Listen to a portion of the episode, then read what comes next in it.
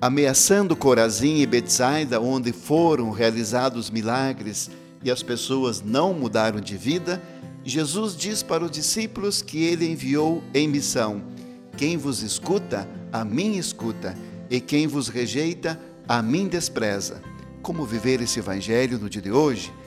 Quem vos escuta, a mim escuta. Jesus considera feito a ele o que se faz aos seus enviados. E quem os rejeita, a ele rejeita.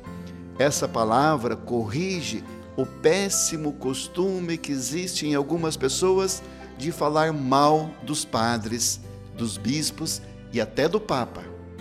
Hoje iniciamos o mês das missões e celebramos a padroeira das missões, Santa Teresinha do Menino Jesus. Rogai por nós.